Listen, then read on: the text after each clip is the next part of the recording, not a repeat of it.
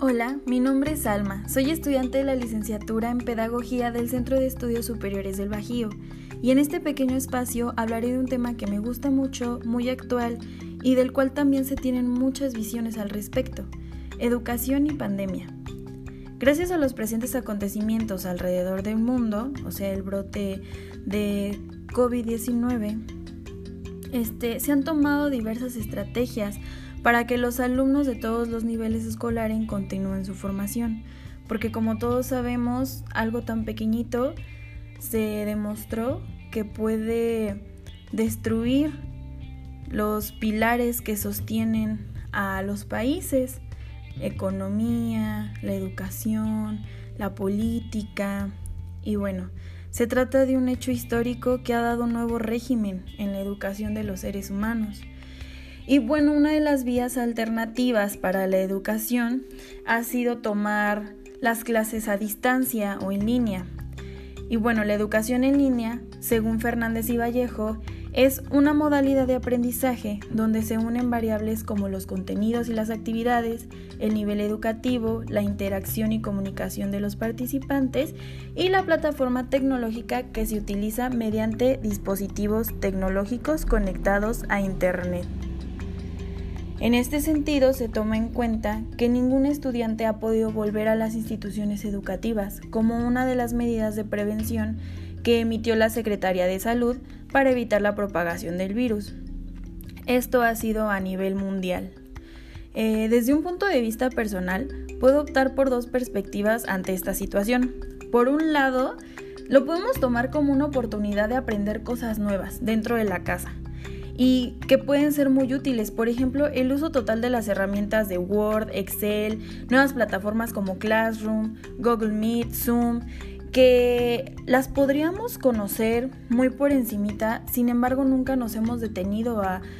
de verdad sacarle más provecho, porque a pesar de ser de que seamos una nueva generación de alumnos que en general estamos muy vinculados con la tecnología digital, lo cual puede modificar nuestras formas de aprender, los intereses que tenemos y también las habilidades que desarrollamos, esto no significa que se pueda aprender con la tecnología porque sabemos usarla para comunicarnos, las redes sociales, todo eso, pero no necesariamente la empleamos como un recurso de aprendizaje. Entonces debemos evitar cerrarnos solamente a los conocimientos básicos de lo que ya usamos, sino comenzar a profundizar más. Entonces,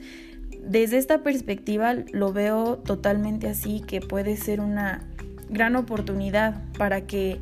todos nos abramos a profundizar más en las tecnologías, porque a final de cuentas más adelante nos van a servir porque estamos en una era donde toda la información, todo el conocimiento de todas las cosas que se han descubierto, de todos los contenidos, temas, los tenemos en la mano y simplemente no hemos sabido aprovechar esa oportunidad que a estas generaciones se nos están brindando. Entonces yo creo que es como una es quitarnos como la venda de los ojos y darnos cuenta de esto. Porque como lo hemos tenido siempre ahí, nunca nos hemos dado cuenta que está ahí. Pero bueno, por el otro lado, en estas de mis perspectivas que tengo acerca de todo este tema, eh, se siente también esta pérdida de las aulas, la pérdida de las escuelas, de que ya no, ya no ingresas a una institución educativa, ya no hay un espacio en el que podamos recrearnos, socializar con nuestros compañeros, también esa, generar ese sentido de identidad este, con una universidad en mi caso, realmente se siente bastante como vacío. Y es una situación por la que nadie había pasado anteriormente, porque sí, sí hemos pasado momentos en los que debemos dejar de manera inmediata las instituciones por nuestra seguridad, por ejemplo en los casos de los sismos, pero solo eran lapsos de tiempo muy cortos y creo que hasta máximo dos semanas. Sin embargo, hasta ahorita ni siquiera se sabe cuánto tiempo más estaremos sin pisar un salón de clases nuevamente. Y es que realmente la escuela ha llegado a un punto tal de cumplir una función de regulación social, es decir, o sea, nos señala el uso de los tiempos a lo largo del día de las personas. Por ejemplo, te levantas a tal hora para entrar a la escuela a las 7 de la mañana o a las 8 de la mañana, a las 10 o 10 y media tienes un pequeño receso en el que puedes comer, este, sales de la escuela a la, a la 1 o a las 2 y tienes cierto tiempo para comer, realizar tus tareas y ya a partir, o sea, todas nuestra, nuestras actividades diarias realmente se centran a las escuelas, a la educación. Y bueno, también por ejemplo las vacaciones, incluso también permite que los padres de familia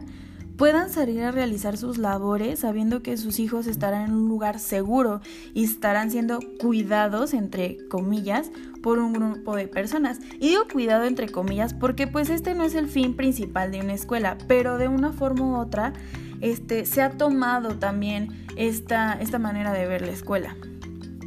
Bueno,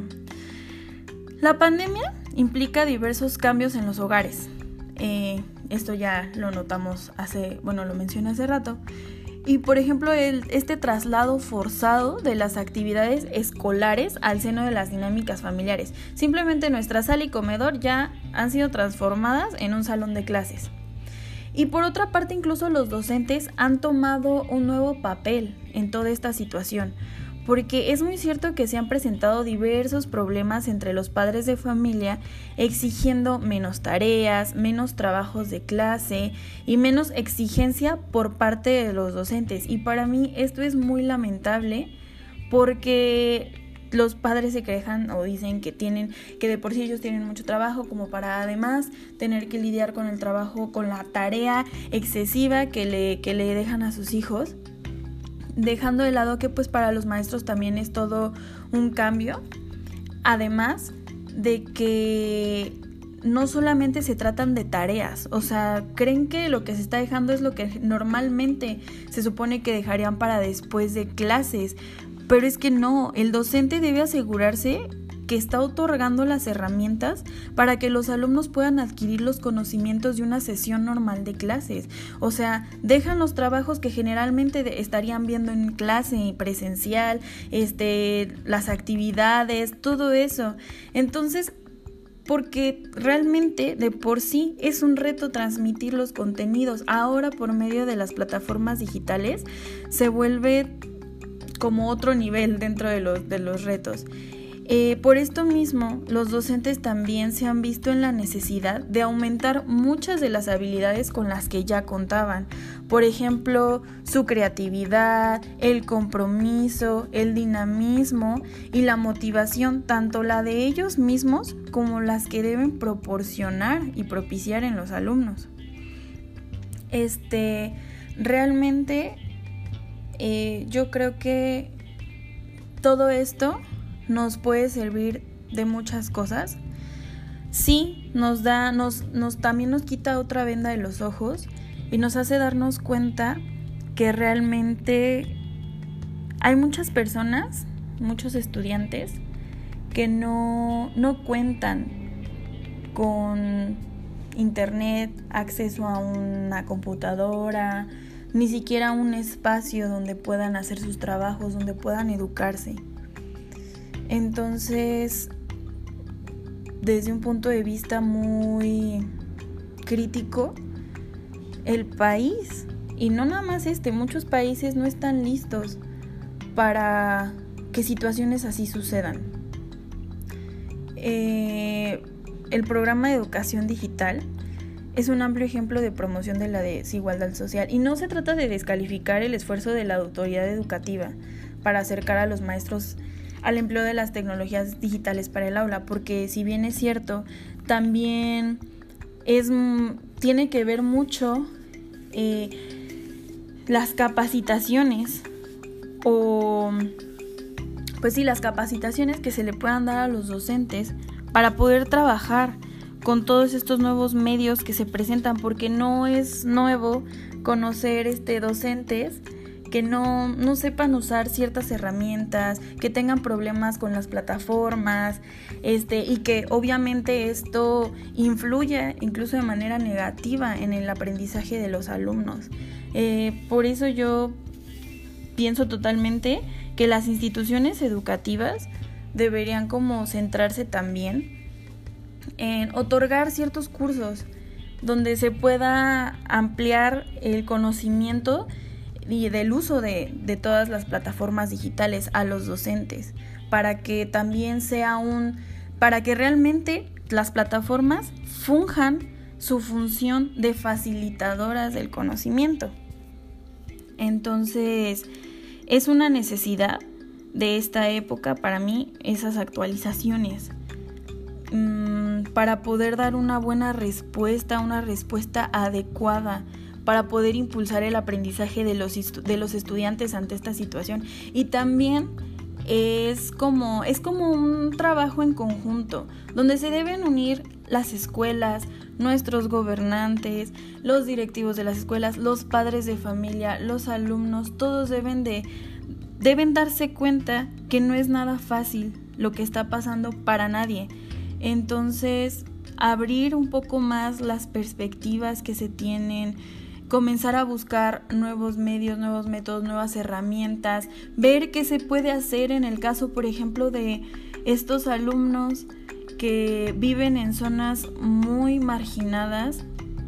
en las que no se cuenta ni siquiera, incluso con los servicios básicos. Ellos cómo le hacen para inscribirse en una escuela, este, para entregar sus papeles, los que están este, de nuevo ingreso, ¿Cómo se enteran de lo que está pasando? Es simplemente que todos puedan trabajar en conjunto para que esas personas también puedan recibir la educación. Y bueno, esto sería todo de mi parte. Este, siento que es un tema que tiene muchísimas variables. Eh, pero mi conclusión es esta, que realmente se debe trabajar en conjunto, todos debemos entender que no es nada fácil lo que está pasando, que nadie esperaba que pasara una situación similar, nadie se imaginaba, aunque al principio cuando nos dijeron que, que, íbamos a dejar de ir a la escuela y nos habían dicho que iban a ser como dos semanas o un mes, algo así me acuerdo, este, al principio todo fue fiesta y diversión pero ya cuando te cae el balde de realidad en tu cuerpo, te das cuenta de lo difícil que está haciendo y tal vez no nada más para uno mismo, sino para otras personas que realmente le están pasando muy mal en esta situación y más en el ámbito educativo. Yo siento que claro que está influyendo, afectando en todos los ámbitos que sostienen un país, ya lo mencioné, la economía, pero yo creo que el más difícil de tratar es la educación. Y bueno, esto sería todo ahora sí. Muchas gracias.